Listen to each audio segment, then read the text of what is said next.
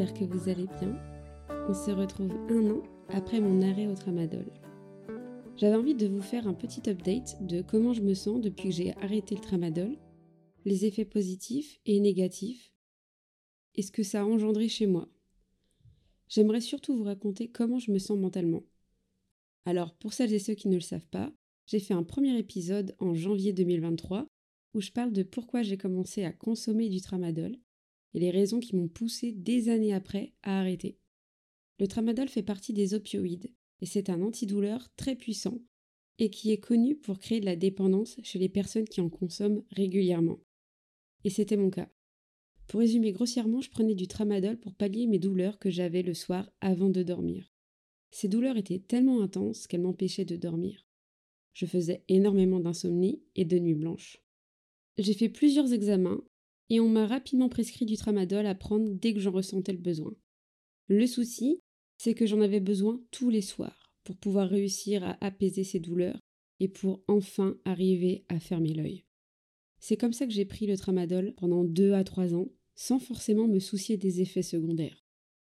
Ce n'est qu'après avoir vu des témoignages que je me suis dit qu'il fallait que j'en sache plus sur le tramadol et sur les potentiels effets indésirables.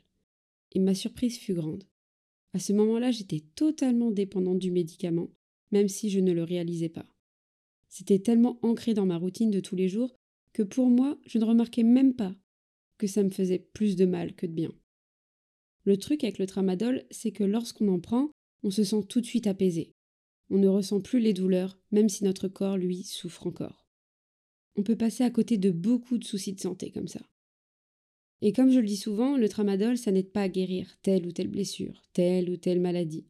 Ça apaise la douleur quelques heures seulement. Ça ne règle pas le problème. Sauf que, de la manière dont je le consommais, c'était pour moi une manière de pallier à mes problèmes, alors que je me trompais naïvement. Il m'aura fallu un an entre le moment où j'ai pris conscience que c'était mauvais et le moment où je l'ai arrêté pour de bon. Ça m'a pris du temps, car même si je réalisais que c'était mauvais, je n'arrivais pas à passer le cap. Pour commencer, j'ai voulu en prendre un comprimé un jour sur deux, pour essayer d'arrêter progressivement.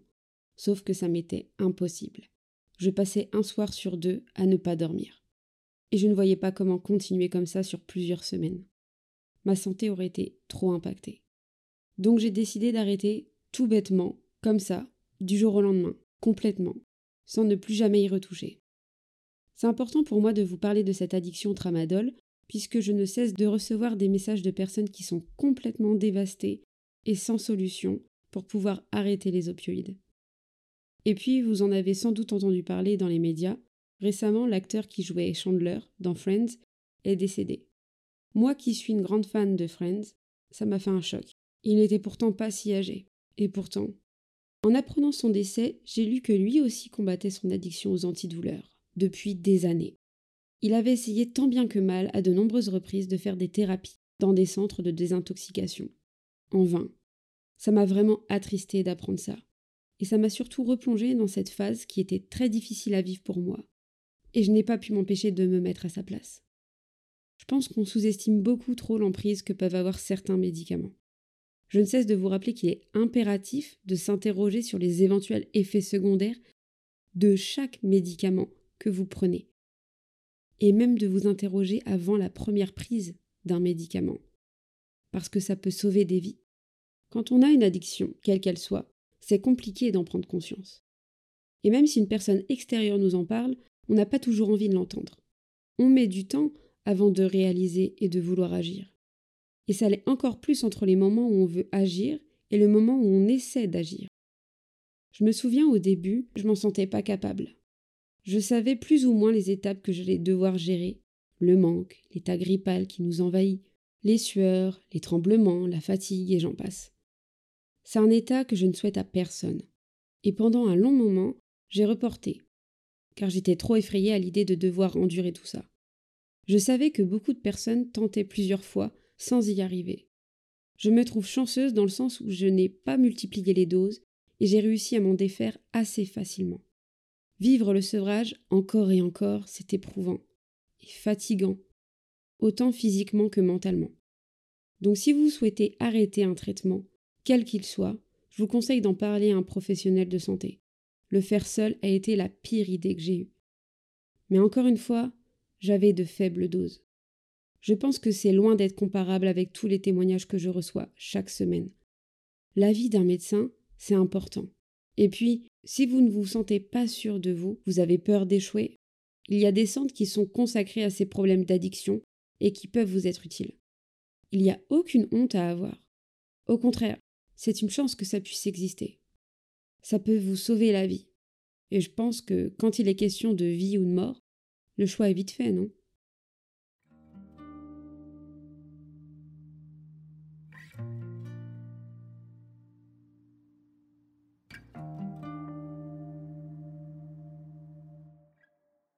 Ça va faire un an que j'ai arrêté le tramadol, et vous vous demandez sûrement si j'ai tenu le coup, ou si ça m'est arrivé d'en reprendre.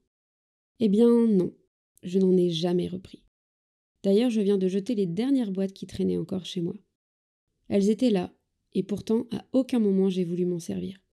Je crois que le sevrage m'a fait réaliser à quel point c'était mauvais, et en reprendre c'était le risque d'y être de nouveau dépendante, même s'il ne s'agit que d'un comprimé.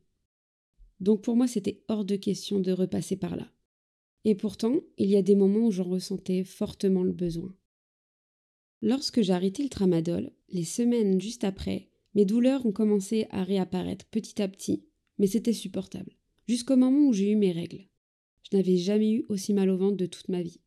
Je pensais faire des calculs rénaux, tellement les douleurs étaient fortes. Plus les mois passaient, et plus les douleurs redevenaient supportables. Mais ça m'a choqué au début. Car oui, quand j'étais sous tramadol, je n'avais plus de douleurs pendant les règles.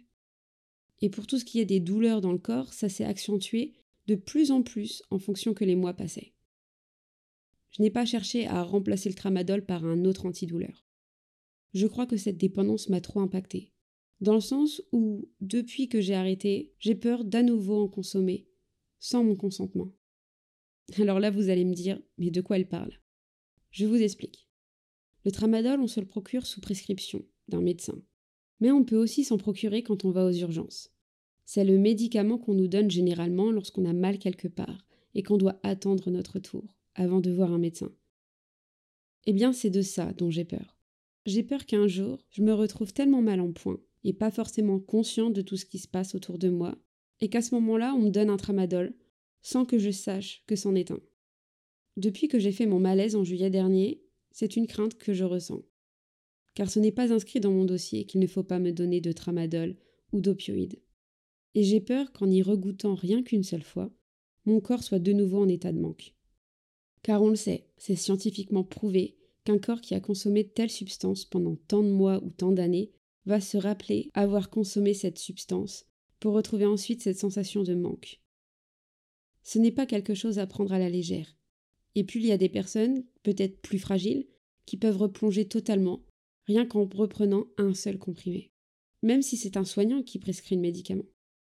Et j'avoue, c'est une peur que j'ai encore un an après, et que je pense qui m'accompagnera le restant de mes jours, car même si c'est derrière moi et que je ne ressens plus ce manque, je connais les enjeux. Je sais ce que ça procure comme sensation, le bien-être, puis le manque.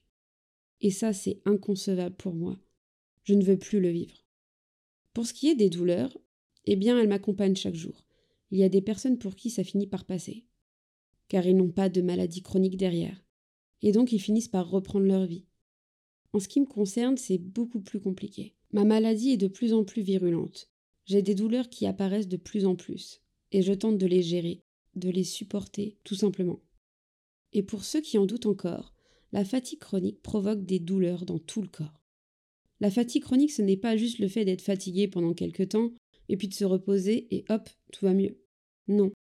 La fatigue chronique, je la ressens dans tous les membres de mon corps, à tel point qu'elle m'empêche de lever les bras, de me redresser, de me tenir debout, à peine deux minutes, de tenir mon téléphone parfois.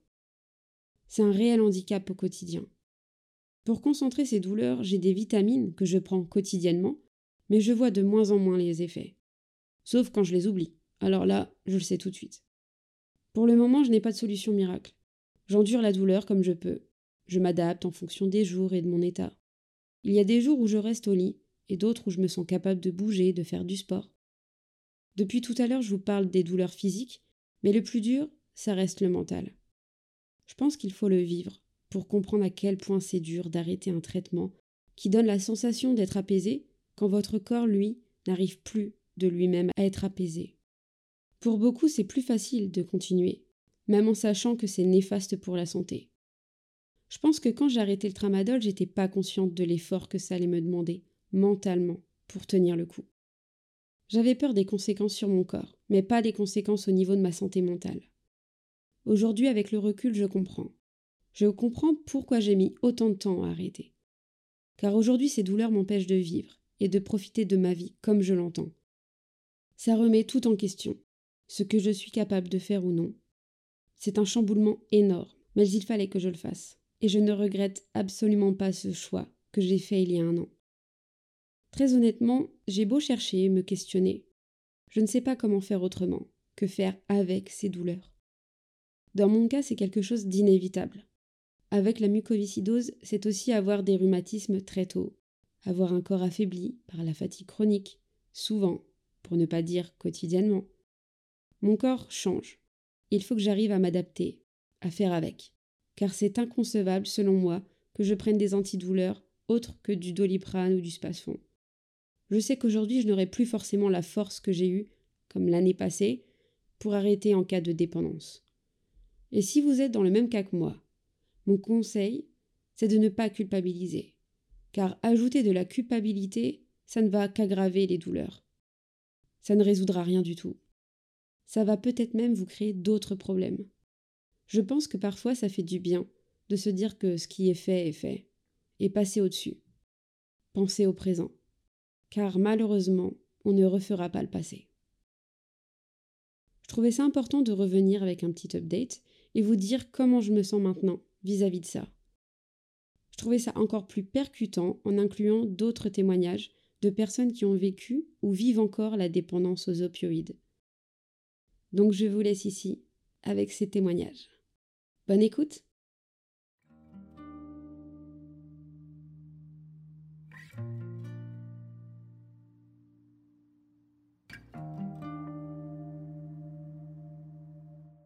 Je vais commencer par vous lire les témoignages d'une personne qui a répondu sous la vidéo YouTube de mon ancien épisode où je parlais de mon sevrage au tramadol et de l'addiction aux opioïdes. Vous êtes nombreux à m'avoir partagé votre témoignage par rapport à cette addiction en commentaire de cette vidéo, et il y a un témoignage qui m'a particulièrement touché et que je souhaiterais vous lire. Alors la personne est d'accord pour que je partage son témoignage sur le podcast, ne pouvant pas parler en vocal. Du coup, euh, voici son récit. Bonjour, je suis papa de trois enfants, chef d'entreprise, je prends du tramadol depuis six ans, pour un syndrome des jambes sans repos. J'ai toujours eu du mal à dormir depuis petit je me souviens passer des nuits à jouer dans ma chambre alors que tout le monde dormait dans la maison, et des nuits à pleurer à la porte de mes parents parce que j'avais mal aux jambes. Mais je ne pouvais pas les déranger en pleine nuit. J'avais dix ans. Aujourd'hui j'en ai trente-sept. Et j'ai toujours mal aux jambes. Il y a six ans, j'ai fini par craquer. Je ne dormais plus du tout. Je prenais des douches glacées pour engourdir mon corps et calmer les douleurs, ce qui me permettait de m'endormir une heure ou deux. Un jour, un événement m'a mis un coup de stress supplémentaire et là, ça a été la fin. Crise d'angoisse, de douleur dans le ventre. Après coup, je pense que ça a été une sorte de burn-out. Mon corps a dit stop. J'ai fini aux urgences. Et là, miracle. Ils m'ont donné un médicament qui a tout calmé. Le stress, l'angoisse, les douleurs. C'était génial. Je suis allée voir mon médecin pour lui expliquer. Il m'a dit OK. Ils ont dû te donner du tramadol. Si ça marche, je vais t'en prescrire mais ça a été la pire chose à faire. Je prenais 20 mg le soir avant d'aller dormir. Je coupais un 50 mg en deux. Je n'avais jamais aussi bien dormi. Puis petit à petit les effets ont diminué, mais en plus les effets indésirables se sont manifestés en journée. J'ai donc décidé de prendre l'autre demi-comprimé dans la journée. En plus c'était sympa, ça me détendait. Super. Puis au bout d'un an les effets se sont estompés. J'ai pris un comprimé en entier le soir, puis un le matin et un le soir. J'avais beau me dire que ce n'était pas une bonne chose. Surmonter le quotidien était plus important que me soucier des conséquences de ce médicament. Et après tout, c'est mon médecin qui me l'avait prescrit. J'ai donc augmenté les doses petit à petit. Aujourd'hui, je prends 200 et 300 mg par jour, ça dépend. J'ai essayé plusieurs fois d'arrêter, mais à chaque fois, je capitule. Et c'est pire qu'avant. J'ai envie d'arrêter, mais je dois assumer le quotidien, les enfants, le boulot, la maison. Comment surmonter le sevrage et être opérationnel? C'est trop dur. Alors qu'il suffit de prendre un cachet. Mais voilà, aujourd'hui ça ne fait plus d'effet. Je ne dors plus. J'ai mal. Mais c'est pire si je prends rien. Des fois, j'ai envie de jeter l'éponge. J'en peux plus. Mais je pense à ma famille. Cette saloperie vous détruit à petit feu. Vous pensez aller mieux alors que vous descendez doucement un petit peu plus profond. Dans un trou où il est de plus en plus difficile de remonter. Bon courage à tous ceux qui subissent cette saloperie et qui essaient de s'en sortir. Bonjour, je m'appelle Nadir, j'ai 22 ans et euh, mon expérience avec tramadol, on va dire, euh, s'est faite la même année, donc j'ai toujours 22 ans. C'était en juin dernier. Alors, les raisons pour lesquelles j'ai commencé euh, à prendre tramadol, en fait, tout le monde l'a prescrit. Suite à une blessure, comme je disais en juin dernier, quand je suis allé aux urgences, on m'a diagnostiqué une entorse des ligaments croisés et aussi avec un potentiel risque de blessure au ménisque, parce que j'arrivais pas à tendre la jambe. On m'a prescrit un IRM un mois plus tard, donc pour voir de quoi il en était exactement. Comme j'avais vu au début, j'avais 300 mg par jour, donc j'avais euh, le tramadol 100 mg LP le matin, plus le 50 mg euh, normal en fait le matin, et j'avais pareil le soir, donc 150 plus 150 j'étais à 300 mg par jour. Et au niveau des sensations que ça me procurait, euh, au tout début, je sentais plus la douleur. Enfin, le premier mois que j'en ai pris, j'ai vraiment senti que la douleur partait rapidement. Et euh, seulement après, parce que j'en ai eu pendant trois semaines de, prescription de tramadol, et seulement au bout de la première semaine, je me suis rendu compte aussi que ça m'envoyait vraiment dormir. La somnolence qui a commencé à apparaître, peut-être après une semaine. Euh, donc j'en avais beaucoup la journée et quand je prenais ma dose avant de dormir, je dormais assez rapidement. Ça, mais ça, je l'ai remarqué qu'un peu, un peu tard, je dirais. J'ai pas commencé à le remarquer dès la première semaine. La première semaine, vraiment, euh, je pensais vraiment à l'effet antidouleur, mais vraiment, je n'avais plus du tout mal. Un autre effet que j'ai remarqué, mais beaucoup plus tard aussi, c'était l'effet euh, coupe-faim. C'est-à-dire que moi, je pensais ne pas avoir faim parce que je ne bougeais pas, parce que vraiment, je passais d'un rythme de vie vraiment euh, sportif à, rien du tout. J'avais plus du tout faim quand je prenais du tramadol. Et ça, j'ai remarqué vraiment plus tard. C'est un des effets je pense qui est le plus insidieux, qui vient un peu en cachette, j'ai envie de dire. Moi, j'ai réalisé la dépendance vraiment plus tard, puisque fait, après trois semaines de, tramadol, j'ai arrêté sans, euh, sans grosses complications. J'avais un, une sorte d'état grippal, euh, mais sans, sans y prendre beaucoup attention. En fait, c'est après l'IRM, on m'a diagnostiqué là encore une rupture du ménisque et euh, une déchirure du ménisque en once de saut. Pour faire simple, le ménisque était aussi coupé en deux et du mauvais côté de l'articulation. Donc ça, enfin, ça nécessitait une, opération. Donc c'est après me faire être opéré donc, euh, au mois de septembre qu'on euh, m'a represcrit du tramadol en fait, mais avec une dose moins grande cette fois-ci, donc 100 mg le matin, 100 mg le soir. Et euh, à ce moment-là vraiment je me suis rendu compte de, de l'addiction. Puisqu'en fait la dose qui était prescrite donc, était moins élevée que la première, ne me suffisait pas. Donc je suis dès le premier jour, et puis la douleur, je vais pas mentir, était vraiment, vraiment élevée. J'ai repris la dose euh, de base, 300 mg par jour. Et donc là, j'ai commencé déjà à m'apercevoir d'un effet de tolérance, donc à comprendre que mon corps s'était habitué au tramadol et que même les 300 mg que j'avais pris euh, ne me faisaient pas autant d'effet que, la première fois que j'en avais pris. L'opération, il faut savoir qu'elle est assez nouvelle, ce que j'ai compris, est assez délicate, puisqu'après cette opération, vous avez deux mois sans poser l'appui, en fait. Vous n'avez pas le droit de marcher pendant deux mois après, après l'opération. Donc vos journées, elles sont aussi, euh, sont aussi ennuyantes. Je pense que ça va aussi empirer euh, l'addiction, puisqu'en fait, comme vous faites rien la journée, le sommeil il est compliqué. Euh, moi, j'ai besoin de me dépenser la journée pour, pour bien dormir. Et donc progressivement, je suis monté de 300, 350 mg par jour, et puis après 400, et pour certains soirs plus. Et ce que je remarquais, c'était vraiment le rapport au sommeil qui était compliqué. C'est-à-dire que je prenais pas du tramadol pour, pour ne sentir des douleurs, mais vraiment pour dormir. Donc c'est là que je me suis dit qu'il y avait, il y avait aussi un problème avec ces médicaments. Ça a pris très longtemps aussi à avoir remarqué le sentiment de dépendance, puisque ça m'a fallu deux prises quand même de tramadol pour remarquer qu'il y avait vraiment un phénomène de dépendance. Parce que moi, je n'ai jamais pris de, drogue avant, enfin, j'ai jamais eu le sentiment de dépendance avec quoi que ce soit avant. Bah, ça m'a fait très bizarre, en fait, d'être touché par ça, et donc vraiment, ça peut arriver à tout le monde. C'est difficile à déceler au début, donc vraiment, faire vraiment attention lorsqu'on vous dit que ça peut être euh, addictif. C'est dur d'y croire au début, mais, euh, mais c'est réel. Au niveau du déclic, moi, ce qui m'est arrivé, c'est que j'ai essayé de diminuer les doses progressivement, puisqu'en fait, j'arrivais euh, plus ou moins à la fin de, la prescription de tramadol. Je voulais euh, arrêter d'un coup, mais euh, un peu diminuer les doses. Et je me suis remarqué qu'en fait, arrêter diminuer les doses, c'était vraiment très très difficile. Donc c'est là je me suis dit que oui, il y avait vraiment un effet de dépendance qui était, qui était important. C'est là que j'ai rencontré d'autres symptômes qui m'ont surpris, notamment avant de dormir, lorsque je diminuais les doses, en fait, enfin, pour diminuer l'addiction au tramadol, justement J'avais vraiment un pic d'anxiété, ça m'a fait très bizarre parce que c'est pas un sentiment que j'éprouve souvent. Vraiment des, pensées euh, qui sont pas, qui sont d'être positives, qui viennent à l'instant et c'était tellement brutal en fait que j'ai compris directement que c'était pas, c'était pas normal. C'était vraiment euh, l'arrêt du médicament. Donc, ayant remarqué que c'était difficile de, de, diminuer les doses progressivement, j'ai décidé d'arrêter complètement euh, du jour au lendemain parce que dans tous les cas, j'allais, j'allais souffrir. En tout cas, c'est comme ça que je me suis dit. C'était rien, c'était pas facile non plus. Au niveau des, symptômes que j'ai pu avoir, euh, en tout cas du phénomène de sevrage que j'ai eu, c'était un état grippal vraiment, euh, vraiment compliqué. Donc pendant euh, 3 voire 4 jours euh, assez intenses. Et après qui diminue progressivement, mais c'est vraiment, vraiment progressif. Hein. C'est-à-dire pendant, euh, comptez bien deux semaines, je dirais, ou 10 jours de euh, cet état-là qui est, qui est vraiment pas facile à vivre. Il y avait aussi, euh, il y a aussi des insomnies. Euh, pour moi, c'était peut-être le plus dur, en fait, l'insomnie, puisque vous voulez dormir, mais vous n'y arrivez pas. C'est, vraiment compliqué à vivre, surtout qu'après, votre journée, elle est pourrie, puisque vous pouvez plus euh, faire grand-chose en état de fatigue comme ça. Je sais pas si c'est vraiment lié en cas d'addiction ou juste le fait que je prenais plus de médicaments, mais la réapparition des douleurs peut-être plus vive qu'avant que je prenne du médicament. C'est sûrement lié, je ne pourrais pas confirmer des sueurs, euh, ça m'a vraiment surpris ça aussi. On commence à suer, c'est pareil, c'est dérangeant, c'est désagréable. J'aime pas dire ça, mais on, se sent vraiment comme, un drogué cliché, quoi, et c'est très démoralisant en fait. Donc là encore, je pense que le démoralisant, il vient aussi avec le sevrage, mais euh, c'est pas à négliger. Comment j'ai réussi à arrêter, en tout cas ce qui m'a aidé, euh, c'est j'ai essayé de sortir en fait de, de chez moi. Je pouvais pas marcher, mais j'avais quand même mal. J'ai demandé à, des amis, de la famille, de, m'emmener un peu dehors, de, faire quelque chose, euh, en béquille, en fauteuil roulant, n'importe.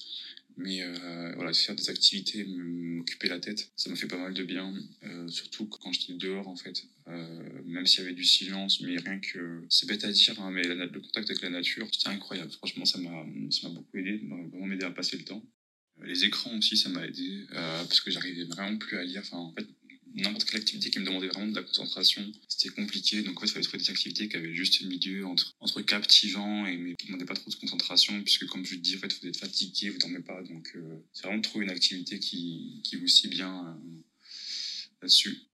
Et enfin, la chance que j'avais, moi, c'était que bah, j'étais en, forcément, j'étais en arrêt maladie. Donc, j'avais du temps pour moi. Je pense vraiment que selon le travail que vous pouvez avoir, ça peut être difficile d'accumuler les deux, puisque j'imagine des fois des gens qui peuvent se dire que si je prends pas de tramadol, bah, j'ai mal dormir, donc je travaillerai pas bien. Pourquoi pas en parler à quelqu'un, avoir un arrêt maladie, et même moi, euh, comme je disais, je ramenais des gens qui m'aident, mais je leur, enfin, je leur ai expliqué que oui, il y avait un problème de tramadol, que euh, j'étais en sevrage, donc il fallait un peu, euh, un peu me distraire, pas avoir honte euh, d'expliquer qu'on fait le bon choix, en fait, d'arrêter, euh, c'est pas, pas une honte, quoi. Aujourd'hui, moi, je me sens, je me sens bien. Enfin, j'ai repris un rythme, un rythme correct. J'ai pas, j'ai pas de problème euh, par rapport à ça. Euh, mais comme je disais euh, dans les commentaires d'anciennes vidéos, c'est vrai qu'on a encore le sentiment de, de bien, de bien être ce que procurait le tramadol qui est encore dans ma tête. C'est-à-dire que je sais que si je prends un tramadol, là maintenant, je regarde vraiment le, le côté plaisir qui va revenir très rapidement. Et c'est, euh, ça me fait un peu peur, mais plus le temps passe, moins ça fait peur en fait. J'ai moins peur qu'il y a un mois, j'ai moins peur qu'il y a deux semaines, etc. Donc vous l'oubliez quand même progressivement, même si euh, ça reste quelque chose qui persiste. Et euh, vraiment, pour tous ceux qui prennent des, opiacés, c'est, euh, je pense que ça le plus dur de, pour pas replonger. Vraiment, euh, courage à tous ceux qui ont des, addictions sur de substances, vraiment, force à vous. Et je voulais ajouter aussi, c'est vrai que quand j'ai essayé d'arrêter, euh, de faire des recherches un peu pour, bah, pour m'aider, en fait, tout simplement. Mais il n'y avait pas beaucoup de ressources. Dès qu'on marque addiction euh, aux opiacés, aux opioïdes, on tout le temps sur des, des, des témoignages de gens bah, qui sont soit déjà morts ou euh, soit dans un excès pas possible. On n'a pas l'expérience de quelqu'un, une expérience type, en fait, quelqu'un qui est tombé là-dedans sans le vouloir. Parce que moi, personnellement, bah, je faisais pas de soirée ou quoi, juste bah, on m'a prescrit ça à l'hôpital et euh, en grande dose, donc c'était compliqué de s'en sortir. Et euh, c'est très dur de s'informer là-dessus. Euh, pareil pour des médicaments de, substitution, on n'en a pas beaucoup pour nous aider. Enfin, je, crois que je suis tombé que sur un seul et c'était vraiment difficile de l'avoir, fallait commander sur internet, enfin, c'était compliqué, je savais même pas si c'était légal, donc j'en ai pas pris mais il n'y a pas beaucoup d'informations là-dessus, donc cette section-là est compliquée puisque vraiment on doit vraiment se remettre qu'à soi-même, c'est difficile. Bonjour, je m'appelle Nell, j'ai 45 ans, mais j'ai l'impression de vivre dans le corps d'une personne âgée. Je souffre de fibromyalgie et malheureusement cette maladie ne se soigne pas. Je souffre de douleurs qui peuvent m'empêcher de rester assise, de marcher, voire même parfois de tenir un stylo. Pour soulager la douleur, j'ai commencé à prendre des anti-inflammatoires. Je n'ai ressenti aucun soulagement. Ensuite, le docteur m'a prescrit du codoliprane à hauteur de 6 comprimés par jour. J'ai oublié de préciser que cette fibromyalgie a engendré d'autres maux comme la dépression, l'insomnie. Donc le docteur m'a prescrit un antidépresseur, un anxiolytique ainsi qu'un somnifère. La codéine me soulageait sur le moment, elle m'apaisait, mais au bout de deux heures, la douleur revenait. De six comprimés, je suis passée à huit, puis dix, puis douze. Je suis alors allée voir un médecin spécialisé contre la douleur. Elle m'a dit qu'on pouvait essayer de l'accupant. Ça n'a eu aucun effet. Elle m'a ensuite proposé de l'oxycodone à faible dose, mais bien évidemment, il fallait arrêter la codéine. Et là, j'ai dit pourquoi pas. Ça a été le médicament miracle. Je prenais trois gélules par jour. Vingt minutes après la première prise, je pouvais commencer ma journée normalement, sans forte douleur particulière. J'avais même une énergie dont j'avais oublié l'existence. C'était super. Je refonctionnais normalement. En fait, chez moi, l'oxycodone a un effet énergisant et elle m'empêche de dormir malgré la prise de somnifères. L'accoutumance est arrivée. L'oxycodone ne soulageait plus les douleurs aussi bien qu'avant. Donc, on est passé à une dose plus forte. Puis, on a encore augmenté le dosage avec une libération prolongée à prendre le matin. C'était un cercle vicieux. La douleur apaisée revenait toujours quelques heures plus tard. Mon corps était habitué aux opiacés. L'après-midi, ne prendre aucun médicament m'était insupportable, autant physiquement que psychologiquement. J'ai alors repris du codoliprane car il m'en restait. Je ne pensais qu'à ça, à ce moment dans la journée où je pourrais prendre quelque chose. J'ai alors mélangé codéine et oxycodone, même si je savais que c'était contre-indiqué. J'étais dans un état euphorique et j'avais l'impression de ne plus avoir mal. Là, je suis devenue vraiment accro. Je disais à mon médecin traitant que j'arrêtais l'oxycodone pour qu'elle me prescrive du codoliprane. Et quand je voyais le médecin de la douleur, je lui disais que j'arrêtais le codoliprane pour avoir de l'oxycodone. La dépression s'est accentuée car il semble que les opiacés diminuent l'efficacité des antidépresseurs. Je pouvais passer des jours entiers au lit pendant que ma famille avait des activités, s'amusait et apprenait à vivre sans moi. Un jour, le jour de trop, je me suis dit soit tu t'en sors, soit tu y restes et j'ai voulu m'en sortir. Je me suis levée un matin, j'ai dit je stoppe tout, je ne prends plus aucun médicament, sevrage total. Les symptômes de ce sevrage sont très vite apparus. Tremblement, maux de tête atroces, gros troubles digestifs, incapacité à supporter la lumière, le moindre bruit. Ce qui était impressionnant, c'est que pendant cette première semaine, malgré l'horreur que je subissais, je n'avais aucune douleur fibromyalgique. Je montais et descendais les escaliers comme si j'avais retrouvé mes vingt ans. Au bout de trois semaines, mon corps s'est stabilisé. Mais malheureusement, petit à petit, les douleurs se sont réinstallées et la dépression aussi. Je pleurais beaucoup, j'avais beaucoup d'idées noires.